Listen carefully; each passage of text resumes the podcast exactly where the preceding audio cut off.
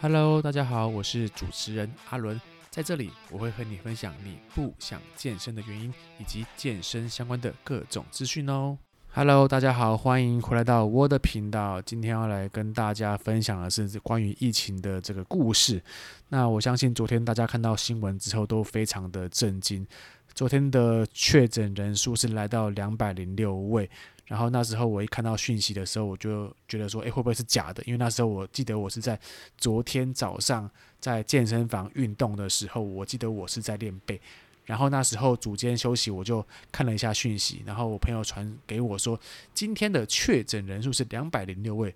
那时候我还心想说，会不会这个朋友是在唬烂我？因为明明我们前一天才二十几个确诊的人数，想说，诶，隔一天顶多多一两个，应该就是很多了。结果爆发破百，然后那时候我就马上把哑铃丢掉，然后去看一下新闻。诶，确实那个陈时中在开记者会嘛，然后底下的标题就打说一百八十位确诊。所以我就马上吓到，想说啊，完蛋了，应该会进入三级的管制阶段。后来再看一下新闻，就写说，诶，台北市跟新北市列入三级管制阶段里面。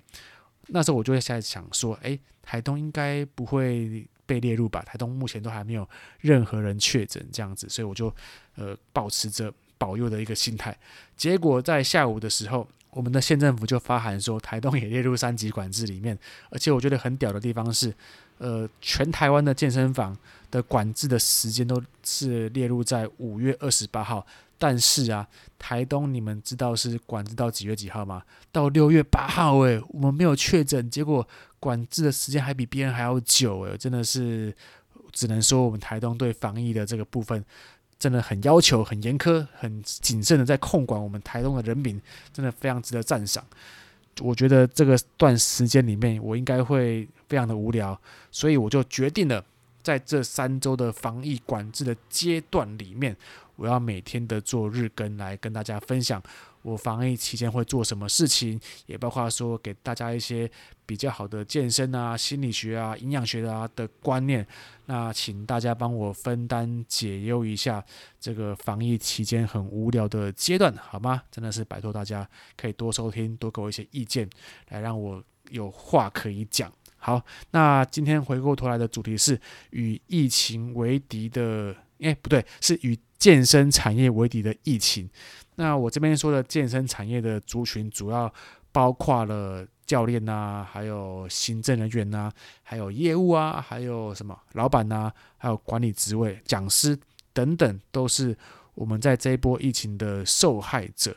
那在讲这个主题之前，我要先跟大家分享前情提要。我们的健身产业对我来说啦，它算是一个比较年轻的产业。那大家有印象的是，我们应该是在。这五六年之间，我们的健身产业是蓬勃发展嘛，尤其在北部啊、中南部啊，都可以发现到，我们只要每走几步路，每过几条街，就可以看到一间健身房或者是一间工作室嘛。这也表示说，很好的地方是，我觉得台湾我们国人对健身意识的抬头，不对，是我们国人对健康意识的抬头，表示说我们运动健康。不仅应该说不止在跑步啊、走路啊、跳健康操啊，我们更需要的是要用健身运动、主力训练来防止我们抗老化，让我们。防止有肌少症的这种情况出现，所以在这个蓬勃发展的阶段里面，健身房越开越多是一件好的事情。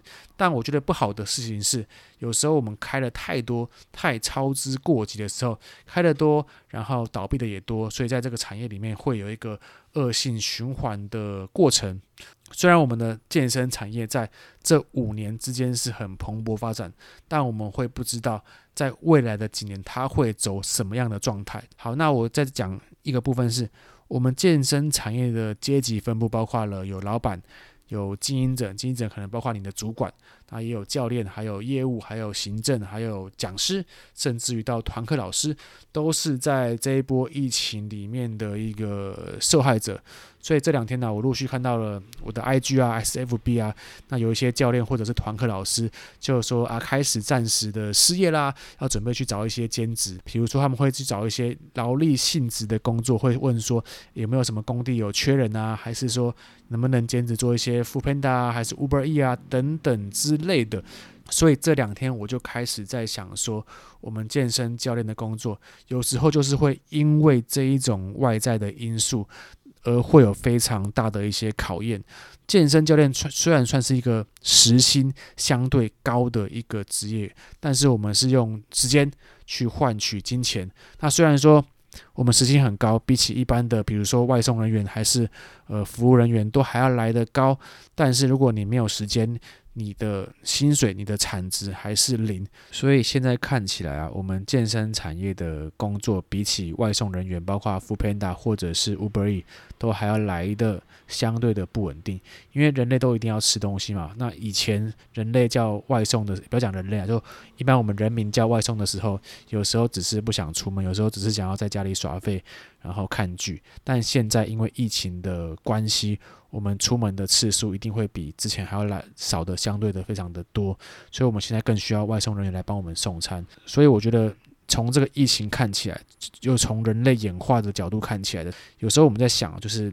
健身教练他其实是一个看起来非必要的一个存在，因为我们人类他其实是不喜欢动，喜欢节能的。那早在远古时期的时候，就是远古时代的时候，我们会因为很很常去用体力去狩猎采集，所以那时候。根本就不用想什么运动，因为你平常的时候在狩猎采集、在取得食物的时候就是在运动。可是现在是大家能不动就不要动嘛。那现在疫情来的时候，大家又更习惯在家里耍废。当大家有这样的意识的时候，对于运动或健身的这种观念又又会降低的非常非常的多。所以我刚才会说，诶，健身教练好像就是一个看起来真的没有必要的存在。那对于这个疫情的我看法，我觉得还有一个很奇怪的地方是。很多补习班的人口的密集度比健身房还要来得高，但补习班却没有管制，是可能是因为补习的人都是在读书，然后让让自己的知识在增加增进，所以可能比较没关系吧。但我觉得政府可能觉得我们健身房是属于比较盈利上面的组织，所以先管制起来，来做给人民看这样子。那我我觉得看起来我们健身产业在台湾的环境上还是相对于比较弱势的。我们是提升全民健康的一个产业，好像搞得好像我们是八大行业啊，就是很像娱乐性质的工作。但我觉得，除了娱乐之外，我们也包含了教育业，也包含了全民健康的一个行业。所以，我觉得不应该对我们那么的苛刻。那可能用一些管制的方式会比较好。当然，有些人可能会觉得说啊，我这样讲好像很自私，好像只单单纯针对健身产业的说法去做一个支持。但是，我觉得可以有更好的方式来管制这个职业，因为我觉得全面的封锁封杀。它并不是一个很好的倾向，因为有些人可能在之前就已经养成了一些健身的习惯，但因为可能疫情的期间让这个习惯停滞的时候，要重新再建立起来，其实是相对比较困难的一件事情。这是我的看法跟观点。我刚刚讲的是管制健身产业的一个坏处了，但好处我觉得也是有，因为在我们在之前看的时候，我们我觉得啊，就是健身产业它的。这个速度走得有点太快，包括我们在北部、中南部都可以看到很多健身房都是开了又关，关了又开嘛，所以有点走得太急了。包括有些健身房在征才的教练的实力的素质可能没有那么好，就直接被推上了战场。那在这个商业化的产业当中，它势必是一个会经过的状况。可是当一般人民或民众他开始有一些基本的认知之后，他对于教练的素质高低，他能判断之后，这些人可能就会对健身产业会产生很大的失落感，就是说啊，我们一堂课我要我要付一千多块，那为什么所呈现出来的专业的水准却不到这个价值的时候，当这个想法被渲染出去了，我觉得对整个产业的整体来讲是相对不好的一件事情。那所以我觉得在这个停滞的是两周甚至到三周的时间里面呢，我们健身产业的大家，包括我刚刚所说的，比如说教练、行政、柜台、业务，还是讲师等等之类的，我们能做什么事情可以让自己更好呢？我所以我这边有以下提到几点的事项来跟大家分享一下。第一个是你还是要保持运动的习惯，因为你可能在两周之内完全没出门，完全完全没运动，然后你又吃泡面又吃零食，那你有很高很高的机会会在这两周之内变胖，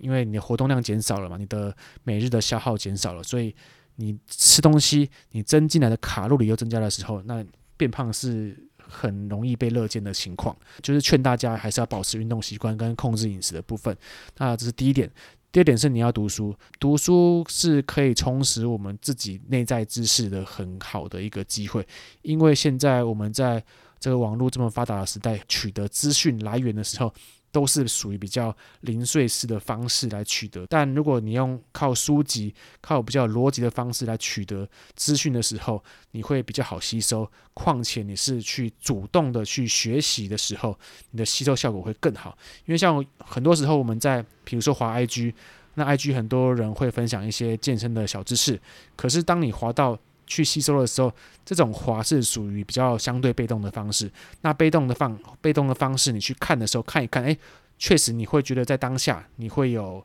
一些好像有得到一个新观念的感觉。可是当你滑过去，再滑到下一个资讯之后，你会发现到说，你再回过头来去想你刚学到什么知识的时候，你会忘记你刚刚所学的知识是什么。所以我觉得这是。学习知识的主动性跟被动性的问题，那我们去看书，它是属于一个比较主动、比较有逻辑的去学习一个新的知识。这对于在我们防疫的期间，你有比较长的休息的时间，它是一个很好的学习的一个方法。第三个是和学生跟学员保持互动关系，因为你在防疫期间，你没什么事情嘛，你不会上课，你也不会跟会员或学员有一些互动。这个时候，你必须要去做的是，就是在赖里面去时常关心他们。他们可能也会因为在这两周时间内，而没有运动，然后造成他们的体态呃复胖啊，或者是动作忘记的这种状况出现。身为在健身产业的我们，我们应该是